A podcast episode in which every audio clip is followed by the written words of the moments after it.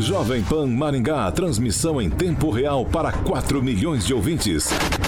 Pela internet, acesse o canal Jovem Pan Maringá no YouTube. A credibilidade do jornalismo Jovem Pan, agora em áudio e vídeo. Inscreva-se. Jovem Pan. Direto da redação Jovem Pan. Pan News. Pan News, agora na maior rede de rádios do Brasil. Oferecimento Angelone é para todos. Angelone por você. Blindex, Estância Ponta del Leste e IMA, Instituto Maringaense de Autismo. Olá, muito bom dia! Jovem Pan está no ar com o Pan News. Você é muito bem-vindo para acompanhar o Pan News pela Jovem Pan, pela Rede TV Paraná, pelo YouTube ou Facebook da Jovem Pan Maringá. Participe com a gente nessa quinta-feira, dia 17 de setembro. Agora aqui em Maringá, 16 graus, sol, não temos previsão de chuva para hoje. Amanhã não temos previsão de chuva, sol o dia todo e as temperaturas variam entre 18 e 31 graus. Nós vamos direto para elas, as manchetes dessa edição do Pan News. Operação Volt faz busca e apreensão no escritório do deputado federal Ricardo Barros. E ainda, agora é para valer, com chapas definidas, a corrida eleitoral para as prefeituras e câmaras de vereadores começam com tudo. Agora ficou ainda mais fácil assistir o seu programa preferido. Chegou o Panflix, a TV da Jovem Pan, de graça na internet, que reúne em um só lugar toda a programação para você ver e rever onde e quando quiser. Baixe agora na App Store ou no Google Play e curta o melhor do jornalismo, entretenimento e esporte no celular ou tablet. Panflix, assista onde estiver, na hora que quiser. 7 horas e 11 minutos. Repita. 711, Alexandre Martins Mota, Carioca. Bom dia para você. Quinta-feira estamos nos aproximando da sexta carioca, como. Agnaldo gosta. Como Agnaldo, Agnaldo Vieira prefere sempre a sexta. Vamos falar de Ozox, carioca. Os nossos estúdios são sanitizados com Ozox. Ozox, ozonioterapias que atinge uma área de 40 metros quadrados e você pode ter uma fonte de saúde no seu ambiente. Só falar com Kiko Machado no telefone 99161 8889. 99161 8889. Ozônio Terapias, Paulo. 7 horas e 11 minutos. Repita. 7 e 11. Os nossos ouvintes têm participado com a gente também pelo WhatsApp, além, claro, do YouTube e Facebook da Jovem Pan Maringá. WhatsApp liberado 99909 1013. Você pode participar como a Edicleide, o Sandro, César, Gustavo, Sérgio, Jaira, Jaqueline, a Daniela, o Robson, o Claudemiro, o Kleber, a Cleudiana, a Iraci, o Anderson, o Nico, o Sheide, a Larissa e a Flávia. Todos eles participando com a gente. Como participa também nessa bancada, Agnaldo Vieira. Muito bom dia. Muito bom dia para você e a todos os ouvintes da Jovem Pan. Clóvis Pontes, bom dia. Bom dia. Você não sabe falar outra coisa, não? Muito bom dia. Tudo a mesma coisa. Vai, bom muda. dia, gente. Bom dia, bom dia a todo mundo. Bom dia, Josué. Bom dia a todos. Bom dia, Ângelo Rigon. Bom dia, bom dia. Por videoconferência, direto de Curitiba, Fernando Tupan, blog do tupan.com.br, participando com a gente. Bom dia, Fernando. Bom dia, Paulo, e um bom dia especial para todos os professores do Paraná que desejam a volta às aulas. Ai, ai, Fernando, é justamente disso que a gente vai falar, viu, Fernando? Ai, ai. Ontem o seu comentário, Fernando, sobre as coisas da educação, que elas devem mudar um pouquinho, deixou muita gente incomodada. Independente do IDEB, teve ali talvez uma pequena confusão. Independente disso, eu também acho que as coisas devem mudar na educação do país. Eu vou te dar o direito de resposta aí com relação ao, ao, à enxurrada de comentários que a gente teve na internet ontem. Opa, quer dizer que o Ibope foi bom, então. O, o, na verdade, Paulo, o que esses professores estão fazendo, eles estão dando uma oportunidade do governo e até mesmo das escolas particulares é, saberem que eles não precisam do, da presença do professor em sala de aula, que isso hoje pode ser feito através do computador. Então, por exemplo, tem é, várias empresas aqui de universidades que optaram pelo sistema entendeu? Online e o pessoal não presencial. E o pessoal está se dando muito bem. E eu aqui em Curitiba, o professor Pickler, que representa uma grande empresa de, é, de educação, é um, é um desses caras. Começou fazendo vídeo e hoje é dono de universidade. Então, esses professores que estão dando moleza para o governo, mostrando, entendeu, que pode ser feito tudo sem, sem a presença do professor, eles vão acabar se dando mal. O a PP Sindicato hoje, convocando essa greve, entendeu? Vai dar oportunidade para o governo, para a Secretaria da Educação, a tomar conhecimento que, sim, não precisamos de tantos professores. Eu tenho. Isso até me dá uma dor no coração. O que, que, vai acontecer? Nós vamos ter vários professores desempregados por causa de um sindicato irresponsável. Clóvis Pontes. É, eu, então, qual é a posição, qual é o peso que os professores têm agora? Como é que eles se movimentam? Quem vai defender essa bancada? Nós não temos uma bancada. Aí quando eu, eu, eu, eu, eu falo tanto aqui que a educação é base, é pilar para todas as outras coisas, e a gente vai ver, eu concordo com o Tupã num ponto. Se nós não tomarmos cuidado, nós vamos sucatear a educação a nível de relacionamento, a nível de, de convivência e nós vamos ficar só no online. Paulo, é, quando se fala do novo normal, eu entendo que eles caminham para alguns pontos. Primeiro, sustentabilidade, e aí priorizando isso em relação em detrimento a outras coisas tirar os o, o, o, dos grandes centros os automóveis e colocar tudo híbrido, elétrico o raio que o parta. Existe toda uma, né, to, toda uma indústria por trás desse jogo do novo normal. E aí nós vamos voltar para. Aí nós vamos cair, José, numa coisa que talvez seja tua um pouco a tua área. Vamos, vamos voltar aí para telemedicina, para tele não sei o quê. Tudo isso, Paulo, para poder ter economia em relação a gasto de pessoas é, isso a nível de governo. Eu acho que o buraco é mais embaixo, a conversa vai mais longe. Em relação aos professores, Paulo, o que se desenha com essa manobra do sindicato é exatamente isso. É que alguém detenha a regra do jogo de uma forma muito mais rápida, muito mais eficiente e que aqueles que são de linha de frente não tenham poder de decisão os professores estão lascados, Paulo. Ou eles se movimentam na contramão do sindicato, ou nós vamos passar aí mais uns 3, 4, 5 anos e eles vão ver a, a bucha que eles entraram. Mas não adianta ser inocente, né? O mundo está mudando, por exemplo. A gente imagina que postos de combustíveis, vamos falar de carro elétrico, vai ficar obsoleto. Só que eu nunca imaginava esse caminho na questão da educação, Josué. Bom, Paulo, é, a gente tem que separar, né? Temos que separar o que de fato seria uma coisa positiva e o que de fato vai acontecer, o que de fato está ao nosso alcance, né? A política ela é a arte do possível e é na política que se decide as coisas, né? Então, ano de eleição, ano que vem, temos que cobrar dos candidatos aí é, o posicionamento em relação à educação. O que vemos, e isso é muito importante, é que as aulas online as aulas remotas, elas são aulas complementares e que entram nesse sentido e nunca no sentido primário do ensino. Só que isso é o que de, deveria ser, de fato, o objetivo da educação e não ao que vai ser tomado como decisão. Pode ser que seja mesmo daqui a um futuro os professores não estejam em aula junto com os alunos? Pode, mas isso envolve outras questões, como por exemplo a questão de todo, eh, vamos dizer, o complemento do próprio comércio. Porque a escola não significa, a escola não funciona só para a educação dos filhos, mas sim para que ela acolha os filhos enquanto os pais trabalhem. Então, o mercado de trabalho ele é também relevante em relação às decisões tomadas frente à escola. Paulo, falando sobre postos de gasolina e o futuro, nós vemos candidatos, né, ou pré-candidatos, aí falando sobre carros voadores. No entanto, no futuro próximo, muito próximo, de uma ou duas décadas, nós já teremos voos sem pilotos. Então, o que acontece? Temos que analisar o seguinte: vamos lá. É, o que é positivo para a sociedade e aquilo que está ao alcance da sociedade. Né? Nós temos aí a questão dos postos, a questão da aviação, que isso está possível e está ao alcance.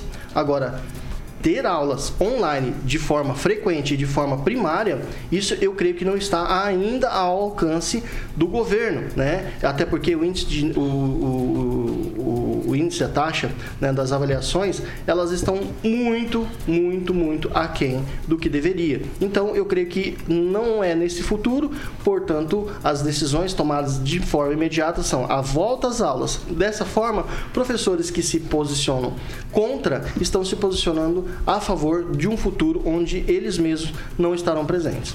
Ângelo Rigon.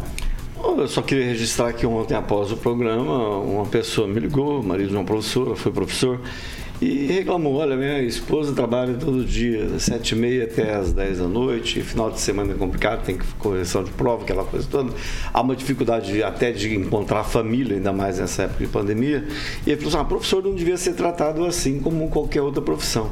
E aí eu me lembrei, uma das coisas que a gente carrega o resto da vida são os nomes dos professores que marcaram a gente, né?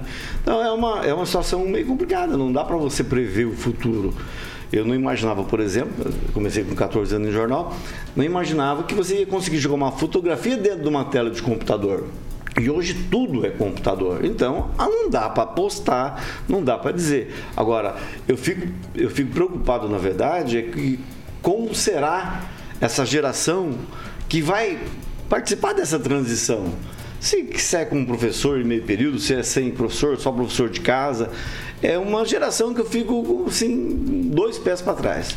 Você falou uma coisa, eu preciso tirar essa dúvida contigo. Você levantou isso aqui dentro da minha mente agora. A gente não maltratou, na verdade, os professores, mas eles são maltratados ao longo da história, certo? Certo. Eles são reféns também desse, desse tipo de jogada do sindicato? Olha, ou não? Ou eles, que, ou eles gostam do que o sindicato faz por eles? Não, não é isso. Olha, o sindicato professores, vamos falar a verdade, é, é, dos sindicatos trabalhadores é um dos mais ativos. Independente da gente aprovar a atitude deles ou não, mas ele trabalha, ele é, procura defender a categoria. Você pode contar nos dedos da mão quais sindicatos de trabalhadores defendem a categoria. Aqui em Maringá tinha um sindicato que o, o dono, o, o presidente, dono, dono, ficou lá a vida inteira, era parente do, do, do presidente do patronal. Então, enfim, né? Então dá para contar no dedo. Agora, os professores são organizados, independente, volto a dizer, do, da atitude deles. Agora, a culpa toda é do sistema. É um sistema que privilegia o assessor do político que ganha duas vezes o que o professor ganha. É isso que está errado. É a não valorização do professor. Educação mudou a Alemanha, educação mudou o Japão. Educação é a alavanca do mundo. Ninguém é nada sem ter aprendido alguma coisa. Né? Então, acho que o sistema todo está errado. Não, não digo só o brasileiro, mas tem bons exemplos para a gente seguir e a gente parece que prefere fechar os olhos. Fernando Tupan. O... Isso é uma boa, boa verdade, assim, que o Rigon falou, assim, o que que hoje nós estamos privilegiando para os nossos filhos? Você vê uma criança com um ano com celular na mão, sabe? Com dois anos ele já sabe fazer coisas que a gente não imagina. O que, que vai acontecer? A interação hoje está passando bastante por, pelo celular, está passando pelo computador, a criança prende atenção quando vê, as aulas vão ser é, interativas.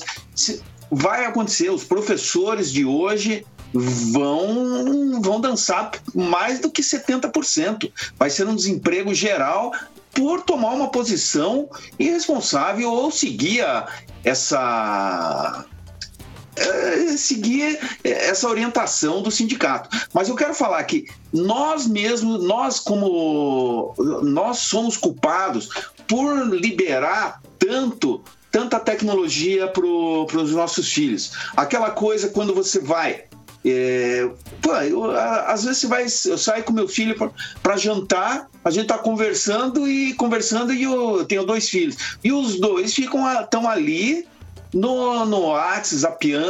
E eu também, às vezes, agora também já peguei até essa mania, estou encarando como normal. Então, isso é um futuro bem próximo e os professores precisavam tomar cuidado e marcarem posição, voltarem às aulas e mostrar para atrasar todo esse processo.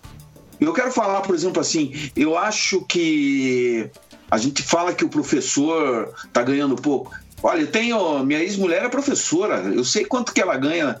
É, a, ganha, ganha, quanto ganha meus parentes que estão no estado, entendeu? Então, olha, posso garantir para vocês que é mais que nós jornalistas ganhamos. Clóvis. O mundo se movimenta na direção da tecnologia. Ponto. Isso é fato. Você vai ver colheitadeira sendo pilotada por dronezinho, a, a, por gente lá de dentro de um escritório. É, vão se eliminar o, alguns tipos de linha de frente de trabalho. Mas aqui é que está o problema. É, a, a, educação, Paula, é, é uma das bases que eu acho que seria insubstituível o contato e relacionamento. Mas você vê hoje os homens mais ricos do planeta são ligados à área de tecnologia, à área de e-commerce, de, de não sei o ligado? Não tem para onde correr. Eles criaram isso e agora embarcamos nisso, não temos, nós não temos mais como fugir disso. Agora, o prejuízo vai ser violento, principalmente para país de terceiro mundo igual o nosso. É, mas eu acho que é exatamente aí que esse embarque aí do sindicato dá sopa para o azar. A gente pode adiantar um processo que demoraria um pouco mais, Josué. É, Paulo, na verdade, temos que separar as duas coisas, né? A infraestrutura do professor, inclui salários e tudo mais, e a questão do próprio ensino. Nós hoje né, enfrentamos aí é, uma geração que foi pautada sobre a, a, a rede, vamos dizer, de Paulo Freire, que é complicado pra caramba. Agora, isso é uma questão, é, vamos dizer, de educação. Isso é uma questão que não está em pauta agora. A pauta agora é sobre a estrutura, ou seja, se vai fazer online ou não e a, posição dos professores de voltar ou não, de assumir a, a infraestrutura, mesmo que seja ruim, Paulo. A questão que estou falando aqui é que a aplicabilidade de, desse ensino à distância não é, não faz jus, porque isso não significa que o aluno vai aprender. Não existe, eu volto a dizer aqui, não existe uma possibilidade de você colocar um, uma obrigação sobre o próprio aluno em relação à disciplina, Paulo. A criança não tem a disciplina que tem um adolescente ou um adulto para fazer cursos online. Essa é a questão. A questão é que os pais precisam acompanhar os filhos nas aulas online ou nas aulas remotas, ou EAD, o que for. Então, isso indisponibiliza o pai ou a mãe que está acompanhando ele ali a trabalhar fora. É, essa é a questão. Se não voltar às aulas presenciais, os pais não podem trabalhar fora. Essa é a questão no momento. Discutir depois a questão de salário, tudo, eu acho que é, que é, que é plausível. Mas não podemos é, misturar as coisas. Né? Hoje, as aulas online não servem para aumentar o índice de aprovação e assim de avaliação. Nosso índice de avaliação ele ainda está na média. Então podemos dizer aqui que o nosso índice de avaliação está ainda de forma é, estrutural medíocre.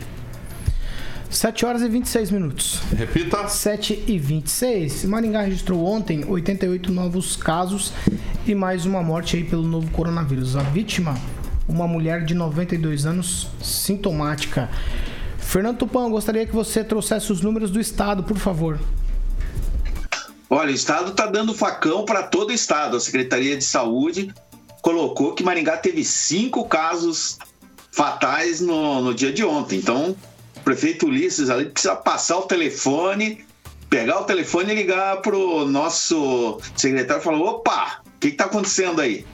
Bem, mas o Paraná teve ontem 1.493 casos de Covid-19 e 50 óbitos na quarta-feira. Todos esses que faleceram estavam internados. São 25 mulheres e 25 homens. E como o Rigon sempre é, salienta, tem que tomar cuidado, porque hoje, é, ontem, entre os mortos tinha um jovem de, de apenas 17 anos. Então, essa doença está pegando todo mundo. O Paraná até agora soma 155.661 casos e 3.928 mortes. Semana que vem a gente vai chegar a 4 mil. Curitiba continua liderando tanto o número de mortes como de contaminação. Somente ontem foram 11 e 362 novos casos. Mas a Secretaria Municipal da Saúde de Curitiba disse que foram apenas 7. Até agora, Curitiba teve 1.156 óbitos. E a região metropolitana de Curitiba é, vem em segundo lugar como o maior número de casos, com nove mortes. Mas os ônibus continuam circulando, mostrando que de Curitiba está indo para as cidades da região metropolitana, com certeza. Josué Endo. Olha, Paulo, eu concordo com o, Fernando Tupan e eu queria dizer aqui em relação ao nosso querido amigo Fernando Betete que veio, que participa aqui, que sempre que nós precisamos ele está disponível e disponibilizando conteúdo. O canal dele no YouTube, ele está sendo censurado em relação a questões do Covid. Isso é uma coisa muito importante de nós ressaltarmos e levantarmos essa pauta em relação muito ao canal do Fernando Betete. Por quê? Porque simplesmente colocam lá questões e entrevistas com médicos que têm experiência no assunto, mas que não, é, vamos dizer, é, satisfazem essa pauta progressista em relação ao próprio vírus, de tomada de decisões de prefeitos e governadores. Portanto, funciona da seguinte maneira, Paulo. Nós temos aí é, meios de comunicação que cercam a informação quando essa informação não, ah, vamos dizer, acolhe aquela bolha daquelas pessoas que eles acham que tem que, né, obrigatoriamente, é, vamos dizer, satisfazer. Então, é, eu acho que importante é você ter liberdade de expressão para todo tipo de conteúdo e não somente para esse conteúdo que favorece essas decisões tomadas frente ao Covid. Ângelo. É, a, a, fala do José tem a ver com o que muita gente pensa que existe um complô mundial é, que defende a máscara, né? E o, o, o que eu sei, dois vídeos foram tirados do canal do Fernando Betete. Um deles, que é com a irmã da aquela Nise Maringaense. Yamaguchi. É, que ela falou lá, por exemplo, que a Nigéria era ditadura e desde 90 não é ditadura. Então é desinformação. É justamente isso que a Jovem Pan faz anos de combater fake news. E nessa recente, daquele médico que participou aqui da entrevista, que ele falou ó, que não tem que usar máscara, não sei o quê. E o YouTube é uma empresa particular, ela tem umas regras, você se inscreve. Então, é uma questão legal, você tem que concordar com as regras da empresa. E é, é, é, é lastimo qualquer tipo de censura, como, como que vem acontecendo para a Globo, proibida de divulgar documentos do filho do presidente envolvido com rachadinha, com corrupção. Mas, nesse caso, a gente tem que compreender que você, quando assina um documento, você se submete a regras. Só isso. Ah, então quer dizer, pô, eu tenho meu direito de falar, né? Então é assim, creio, tá, que eu acho que o Rigon está totalmente equivocado, porque na verdade a própria questão da máscara, quando nós entrevistamos o Dr. Loyola aqui, ele disse que existiam prós e existiam contra. Por isso que ele não recomendava. Ele não disse de maneira alguma que a máscara não era recomendada porque ele não gostava da máscara ou porque só fazia mal. Ele disse que existia sim prós e existiam contra. Quando eu vi, eu, até o Rigon passou a matéria aqui, que máscaras ajudavam na, na, na produção de anticorpos, é, realmente ajuda, Paulo, porque ela é um, um foco tá? de, de outros tipos de bactérias. Claro que você tem bactérias junto no seu corpo, você vai ajudar na, na, na, na, produção de anticorpos. Eu só vejo dessa maneira. De outra maneira, eu acho que é impossível você proteger a máscara. E eu vou dizer outra coisa. Em relação à máscara, a pauta de toda a decisão tomada frente ao coronavírus no Brasil e no mundo foi a OMS. E a própria OMS, e o Fernando é, Betete traz isso muito bem no, no, no site dele, todo o cronograma, desde o começo até o final, né, nesse último vídeo que ele fez, se não me engano, foi ontem, é, em relação coronavírus, ele traz todo o cronograma de decisões e de é, entendimentos da OMS frente ao, vírus. E no, nesse entendimento, a, a própria OMS ela diz que a máscara ela poderia causar malefícios e depois ela diz que não, não, a máscara teria que ser usada de forma fora. Então, quer dizer, é, até a própria MS ela é controversa. Então, se existe um contraditório, Paulo, sobre algo que a própria ciência ela traz duas vertentes, dois pensamentos, não existe por que você censurar vídeo se isso não tem nada a ver em relação ao que é verdadeiro e ao que é falso. É, é muito comum você simplesmente elencar algo que é falado como fake news, só que isso sem providência e sem realmente prova. Para mim, cada vez que a esquerda ou a questão progressista briga em relação ao que é fake news, fica mais evidente que o fake news é simplesmente algo que é uma verdade que eles não aceitam. Aí entra com fake news daí eles censuram, porque não existe argumento, então tem que censurar. Em questões de medicina, é difícil determinar o que é fake news ou não, porque um médico diz uma coisa e o outro diz outra. Aí você dizer que é fake news, não sei. Com relação às máscaras, se você botar uma máscara dessa que a gente tem usado aí no microscópio, aquele digital, o tamanho dos, dos, dos Da fios malha ali aqui, da né? malha é absurdamente maior ali. Os buracos são maiores do que o, o tamanho do dito vírus aí, o Clóvis. Mas acho que ele não deve sair também, não, porque até aí é questão de ir, né? Mas eu, eu vou Acho mais que, é, longe. acho que é o Sandro, nosso ouvinte sempre fala isso, ó, pra tal coisa precisa É. de umas máscaras Sim, também, o. Sandro, exatamente, E aí Sandro. você vem com essa máscarazinha de pano feita em casa, vai resolver alguma coisa? Eu também não sei. É, não, tudo, Tudo bem. é controverso, Clóvis. Mas, mas quando eu falo que é o vírus da confusão, mas eu vou mais longe. O Rigon falou sobre aí, de repente, uma, uma conspiração a nível mundial. Mas, Rigon, desde quando esse planeta existe, existem os líderes. Os líderes se falam, o telefoninho vermelho tá lá. Qualquer coisinha se falam. Aí, Hollywood. Aí, aí é mais, é que tá mais complô ainda. Telefoninho da, da presidência. É, do presidente. a Guerra Senão- Fria acabou. Senão nós teríamos isso, senão nós teríamos uma guerra nuclear a todo tempo. Ô, não, vocês estão achando um buraco mais embaixo, vocês acham que esses políticos eles não se falam? Outra coisa, Paulo, não é normal um vírus nascer em Wuhan, na China, no- antes do final do ano. A OMS não se posiciona de forma covarde, não se posiciona. O vírus circula toda a Europa, África, Ásia, não sei o que, vem pro, pra, pro país, o carnaval correndo solto. Agora nós queremos forçar o povo a usar máscara e fecha a praia em Salvador, fecha a praia em Guaratuba, libera transporte, libera metrô, libera o raio que o parta. Que consistência tem nesse negócio? Aquilo que você falou jogo de futebol. Eu venho com máscara, aí eu, igual ontem eu assisti no Palmeiras, o Luxemburgo pega a máscara, joga lá no raio que o parta, lá no outro banco, depois pega de novo. Ô Paulo, não tem coerência. Aí vem um meio de. Desculpa, José, é, seja em, em bola. Aí vem um, um- meio de mídia de imprensa tentando emplacar o novo normal, um novo normal, um novo normal, isso me irrita. Aí quando tem algo que confronta a visão político-partidária que todo mundo tem, não adianta pular que todo mundo tem, aí eles vêm e dizem, olha, não, você tem que ficar em casa. Aí quando tem uma matéria que eles cobrem que dá ibope, não, mas era um campeão de UFC, não sei E- o quê, eu- pode aglomerar, ficar à vontade. Eu penso, Paulo, que não é apenas a questão é, de entendimento político, porque isso é, é, vamos dizer, resulta no voto, é no voto. Tá? Se você colocar aí é, prefeitos e governadores que tomaram as decisões que tomaram e geraram prejuízos, e geraram mortes, e geraram um monte de questão é, em relação ao coronavírus, isso, é, se algum discurso desse for contra e o discurso for plausível e fazer o povo pensar, o problema é o povo pensar. É essa a minha, a minha indignação. O povo não pode pensar, então.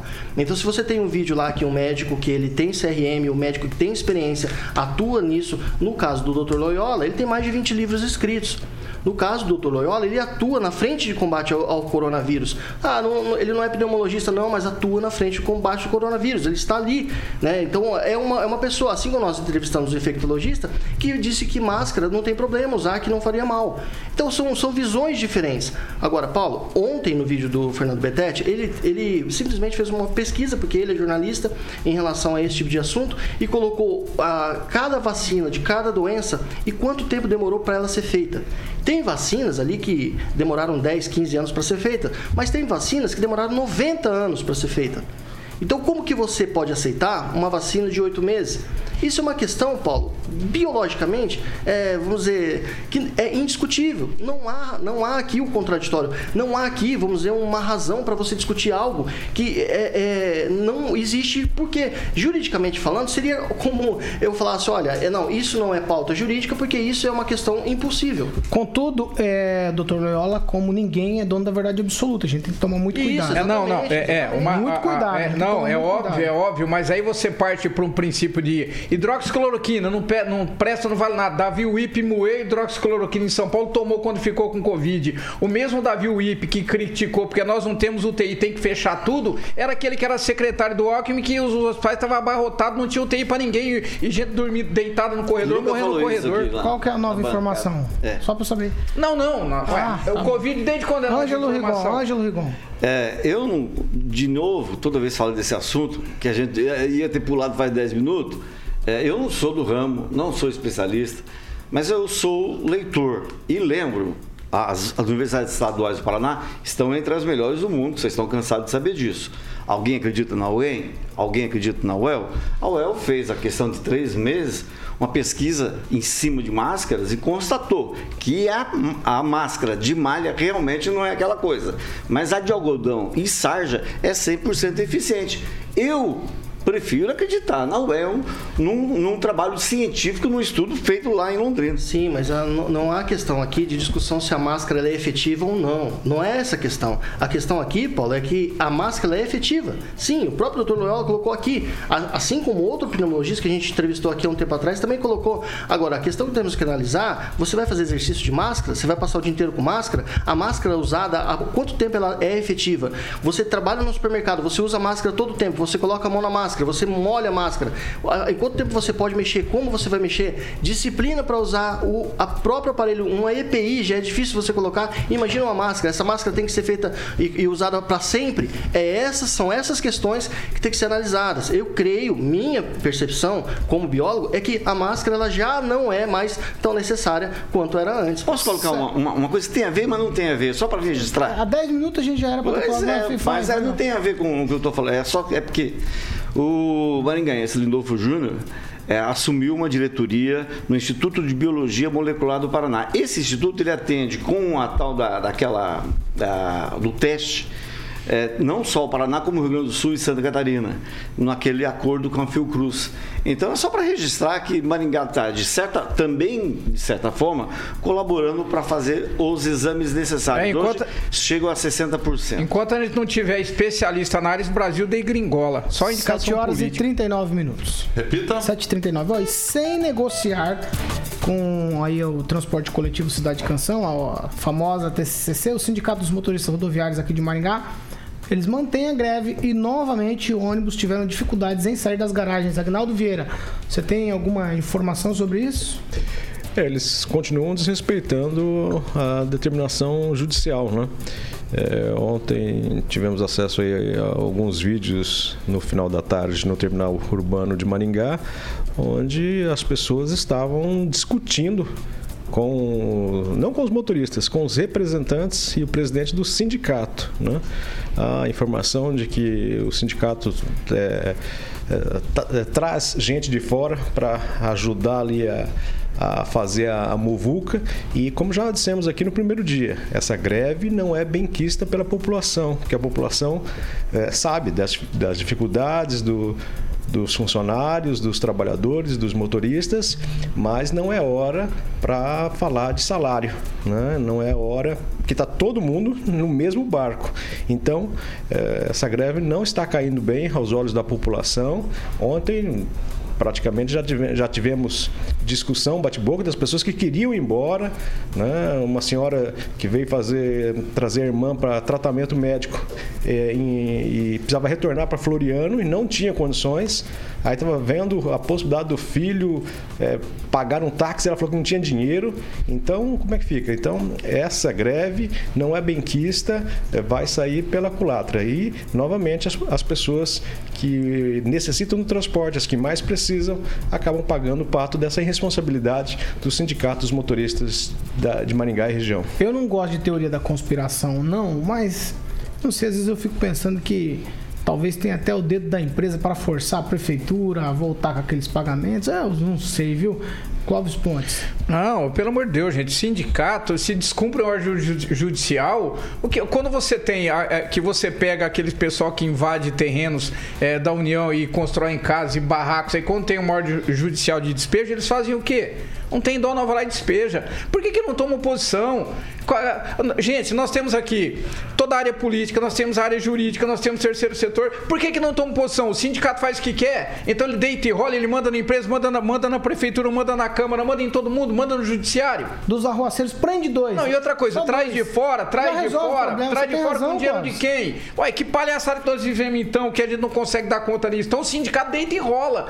É, ô Paulo, é, isso aí, desculpa o termo que eu vou usar aqui, talvez é quase que comparado a um grupo paramilitar. Porque se eles cons- conseguem questionar a lei. Agora, você pega uma praia, fecha uma praia e bate nas pessoas e levam presas, por que, que um sindicato, pessoas ligadas a sindicato, faz o que querem, prejudicando os outros, ninguém toma providência? Cadê polícia? Que alguém que possa dizer, polícia, vai lá e resolve a questão. Chama, o me- chama o menino da, da, da guarda lá, o agente da guarda, para dar um mata-leão lá que resolve. Ou eu sugiro ao pessoal fazer é, frente ali ao terminal ali e fazer o maior barulho possível. Eu não sei como funciona isso, se os, se os sindicalizados têm alguma, alguma coisa que os protege, mas Prende dois, resolve o problema. Acabou a greve, ninguém mais vai querer fazer piquete. Com o uso moderado da força. piquete, Se você né? chegar lá, você vai pegar gente da CUT, CGT, não sei de que, de São Paulo, de fora da região inteira, trabalhando em greve, Paulo. É assim que É uma- funciona. é, isso é muito ruim. 7 horas e 43 minutos. Repita. 7h43. Fernando Tupan, falar com você agora. O governador do Paraná, Ratinho Júnior, está anunciando aí um programa de 4 bilhões em obras de infraestrutura. Aqui para próximo de Maringá, nós temos obras para PR-323 entre Maringá e Umuarama, além da duplicação aí de um trecho da 317 entre Maringá e Iguaraçu. Exatamente, Paula. O governador estará Governador amanhã em Carlos- Maringá. Oi? Governador amanhã em Maringá, inclusive. Opa, vamos trazer ele para conversar com a gente ao vivo. Mas o governador anunciou um programa de obras de infraestrutura que soma 4 bilhões. É muito dinheiro. Os projetos envolvem melhorias e modernização de rodovias, estradas rurais em todas as regiões do Paraná, além de um grande investimento no litoral do estado e na segurança pública. A grande sacada que a, a praia do a praia de Matinhos vai receber melhorias e vai ficar mais perto do que seria a praia do Flamengo, do que fizeram em Copacabana, que aumentaram a areia, puxaram o mar mais para dentro. Isso parece que aconteceu na década de 70, assim. Eu tenho vaga, uma vaga memória que meu pai é carioca, né? Veio veio do pra, veio para Maringá no final da década de 40. E vai se vai mudar totalmente o o desenho do que é a praia, que hoje você vai para Matinhos assim, cara, Matinhos é um lixo de uma praia, tudo é feio, tá? Mas o projeto de, é, de duplicação, ele vai ampliar a capacidade de tráfego em 13 quilômetros da 407 também, entre os quilômetros 6 e 19 de Paranaguá até Praia de Leste, em Pontal do Paraná.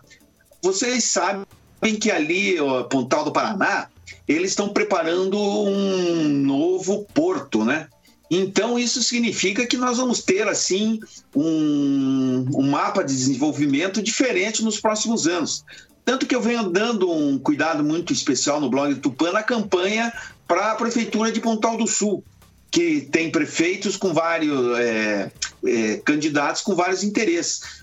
Principalmente porque a, a construção de um porto ali na cidade de Pontal do Paraná vai mudar totalmente o nosso estado e vamos ter um dos maiores portos que- do, do Brasil, coisa que o Requião, na época do governo dele, atrasou alguns anos isso tudo. Mas o governador Ratinho está de parabéns. Tá certo. Ô, Ai, meu Deus do céu. Posso voltar só É que, o- é que o, Ângelo, o Ângelo me desconcentrou completamente aqui. Ele falou, ele, no final da frase do Fernando Tupan, ele disse: o remédio realmente funciona. Eu queria saber que remédio que é esse. Eu não consegui entender nada. Laxante. Ai, deve Só ser. voltando ao- à questão do transporte aqui, o comentário, o comentário da nossa ouvinte da Jaqueline Preza, dizendo que o Uber dobrou o valor da corrida, uma falta de respeito. né? Vamos até verificar se realmente, mas ela está dizendo Aí cai por terra aquele argumento eu que a gente acredito- usou é, ontem. Esse mundo é lei do cão, filho. Tá? Virou um trem mesmo. Virou... Ah, Eu vou mudar de assunto, tá? É, 7 horas e 46 minutos.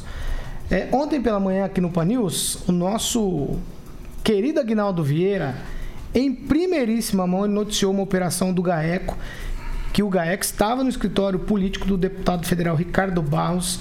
Isso tudo se trata da Operação Volt. O dia foi quente, para não dizer elétrico, né, Agnaldo Vieira? Primeiríssima mão, é uma notícia nacional. O senhor é que antecipou isso aí para todo mundo.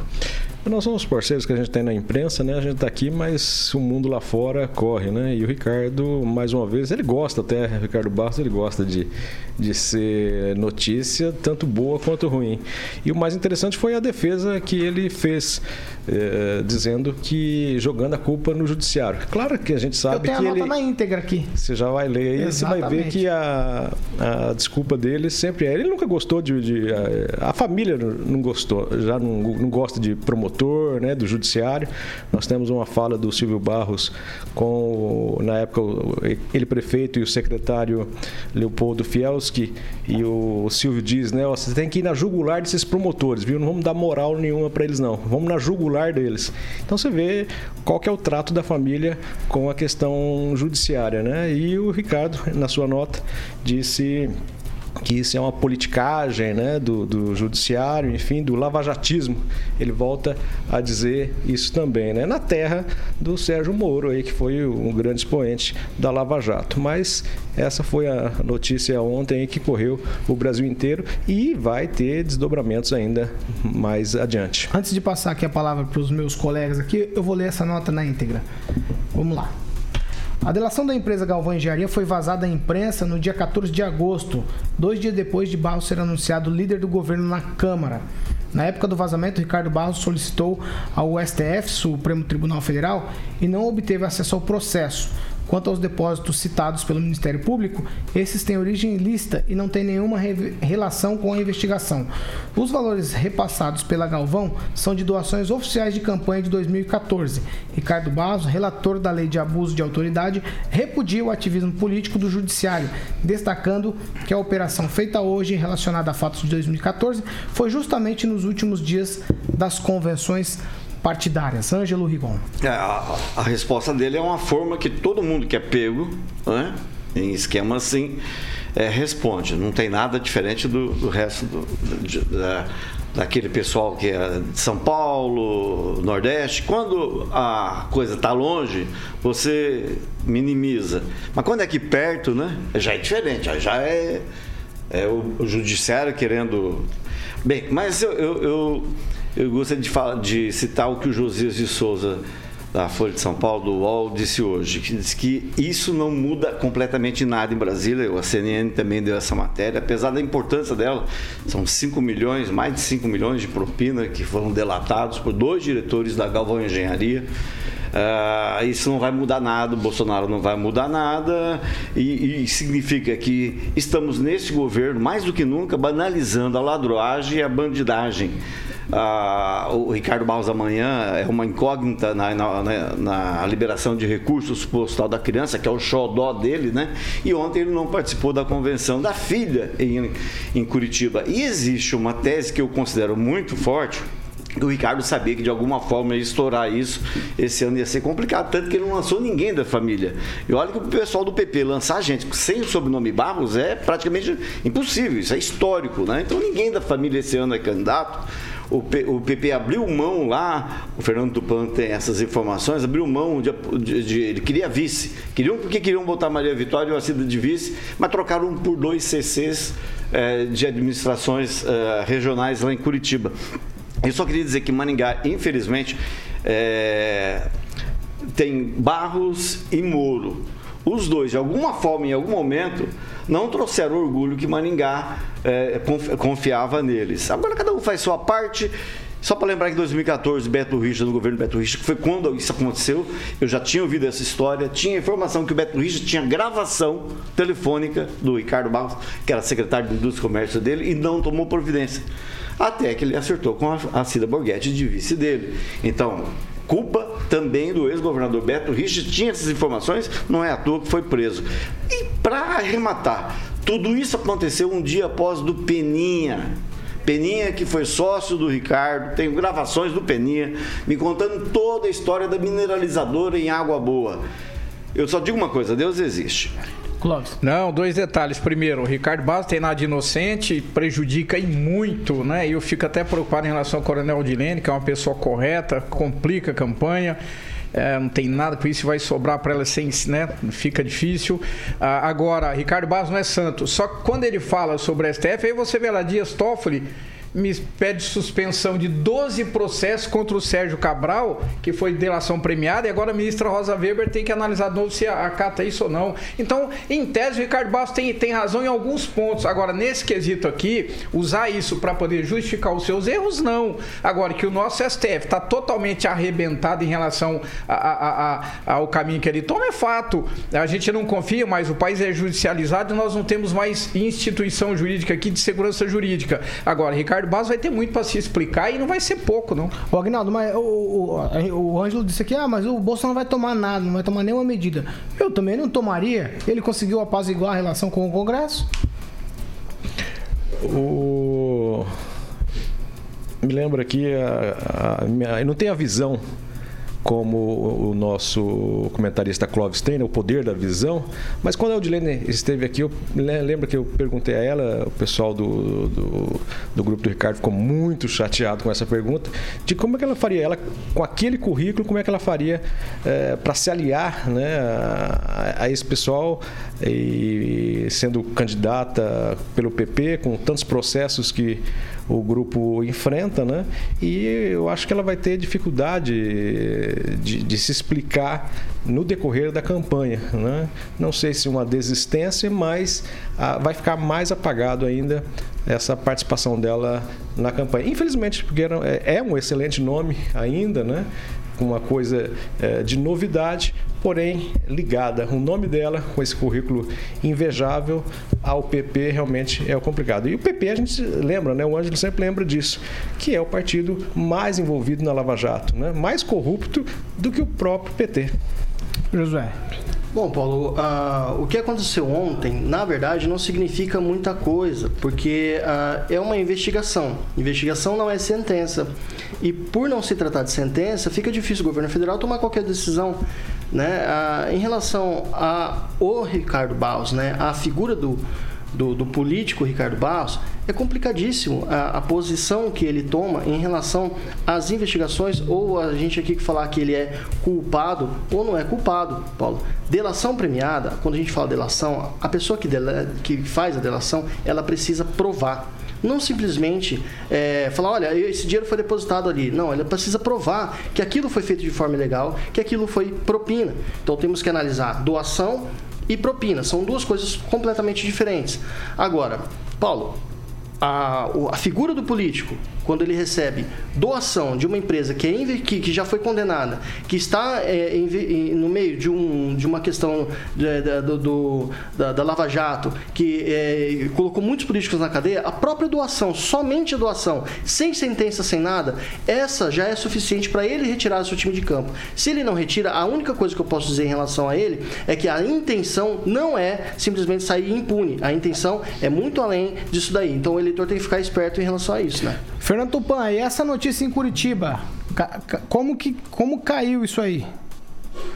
Caiu como uma bomba, repercutiu aqui nos jornais, nos blogs, e eu tenho certeza hoje que o Ricardo Barros é um aliado indesejável.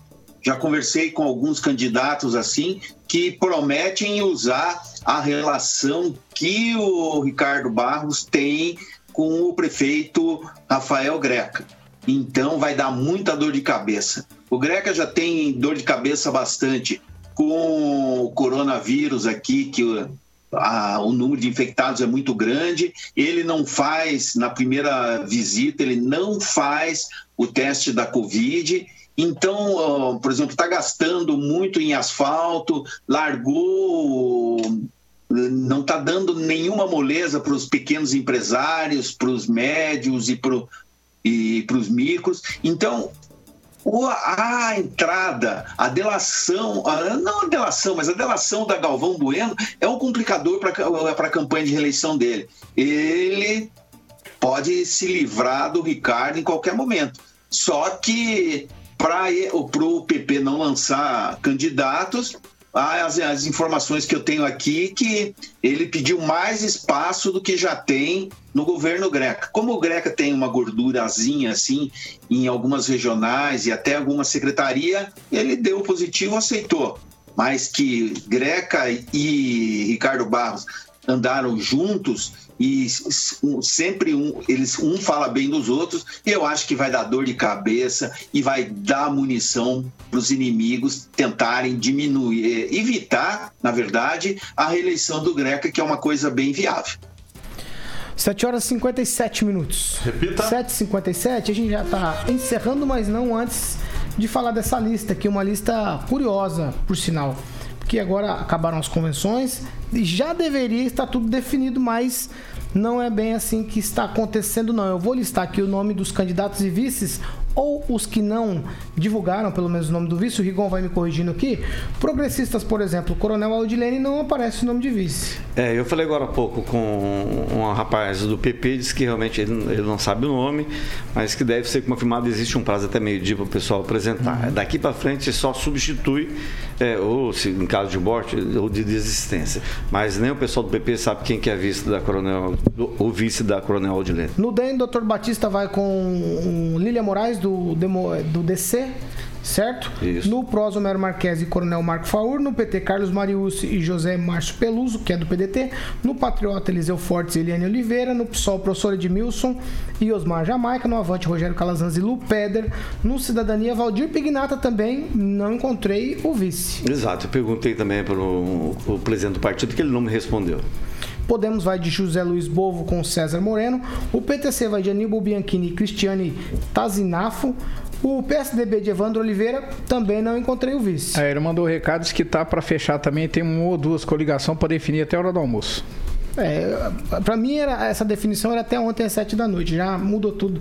Eu não consigo entender. O PSD vai de Ulisses Maia e Edson Escabora e a Kemi Nishimori eu também não vi. É, eles estavam definindo ontem à noite. É, é um, é um, homem, não sei quem que é, mas também. O Jacovós, será? Até meio dia. Pode ser o Jacovós. Jacovós, com certeza. É estranho, né? Porque o prazo era ontem, já estendeu para o meio-dia, depois tem até o dia 26. Se pra, quiser fazer isso, uma substituição. substituição do vice, porque isso ah, tá de brincadeira. Né? Estamos no Brasil. É. Para você ter uma ideia, para você ter uma ideia, o Sargento Faur, que é do PSD, e o, o deputado Adriano José, que é do PV, estiveram no palanque, no lançamento de um candidato de eh, Campo Mourão, Rodrigo Salvador, até ocupou cargo no Estado. Os dois partidos não fazem parte da coligação. Então virou uma um balaio que, que é, é, difícil de entender. Viu, o Paulo, desculpa, a Pamela Bussolini falou doutor Batista e Lilian Moraes, né? Alguma coisa. É, Lilian assim. Moraes. Moraes. É, né? É Lilian é, Moraes, é? Tá. Exatamente. Tá. Então tá certo. Fernando Tupan, rapidinho, em Curitiba são 17 candidatos a prefeito? 17 candidatos. E os principais são Fernando Francischini, João Arruda, pelo MDB, Gora, pelo PDT o, o, e o prefeito Rafael Greca. Tem também o, o, o doutor Guilherme de Moraes, que pode ser uma surpresa aí que faz do novo. Aí nós estamos é, vários candidatos aí do Globo, grupo intermediário que a gente não vai saber como eles vão se comportar. Mas é, a informação que eu tenho dos presidentes de partido, que o MDB e o PSL não indicaram o vice aqui em Curitiba, são os únicos dois partidos, e eles teriam até o dia 26 para fazer isso. Então você, a informação que não precisa fazer hoje. Tem até o dia 26 para mudar a ata, já que eles deixaram para a executiva é, negociar qualquer mudança. É, eu, eu, conversei ontem com o deputado doutor Batista, ele tem uma visão diferente. Eu conversei também com um, um, um advogado que tem outra. É, que há questionamento. É, mas, é, há questionamento. É, mas se há questionamento, a data era ontem. A data era ontem, já mudou tudo, já Sim, é para hoje. Mas esse é o Brasil. Já é dia 26. É o Brasil. Essa eleição é diferente na questão do eletrônico. Ah, mas eu não. Não, não é então, o. Quer dizer não. que é dia 26. O prazo é dia 26, é, não, não era ontem e não é hoje, na hora do almoço. O, 20, no dia 26 é para substituir. Não, é, esse é o entendimento. é para pedir impugnação de candidatura, se vai analisar se está certo ou está errado, aí vira briga é jurídica registro. nos bastidores. 8 é. e 1. Tchau, Agnaldo Vieira.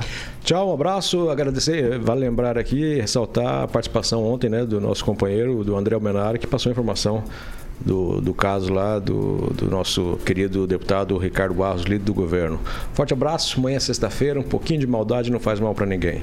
Não faz mal, maldade não faz mal. Tchau, Josué. Ué? Falou que não fala mais após o. É, ah, entendi. Tchau, tchau, tchau até mais, gente. Tchau, até amanhã. Tchau, Ângelo. Tchau, um abraço a todos. Está explicado por que, que o progressista mudou de nome. Porque PP era partido da propina. tchau, Fernando Tupan. tchau, até amanhã. E vamos torcer para que tudo dê certo com, com o nosso Paraná. E vamos trazer o governador Ratinhos Júnior amanhã no programa. Estamos tentando, mas tá difícil, Fernando, tá difícil, muitos compromissos. Eu vou em Curitiba roubar um café que Fernando Tupan. Ai, ai. Assim. Alexandre Mota, carioca, diga o que vem por aí. Eu tô até com medo do que você vai dizer. Não, agora eu vou atender o pedido do Fernando Tupan, que ele pediu o New Order. The Perfect Kiss. Ô, louco, olha o Tupã, rapaz. O Tupã tá com moral, hein? Chegou depois e tá na frente de uns e outros aí. É, deve ser pela beleza, né? Ouvinte Jovem Pan, você participa com a gente também pelo Facebook, YouTube da Jovem Pan, você deixa o seu recado por lá, o WhatsApp também tá liberado, 99909-1013. Participe com a gente. Essa aqui é a Jovem Pan Maringá, a rádio que virou TV e tem cobertura e alcance para 4 milhões de ouvintes.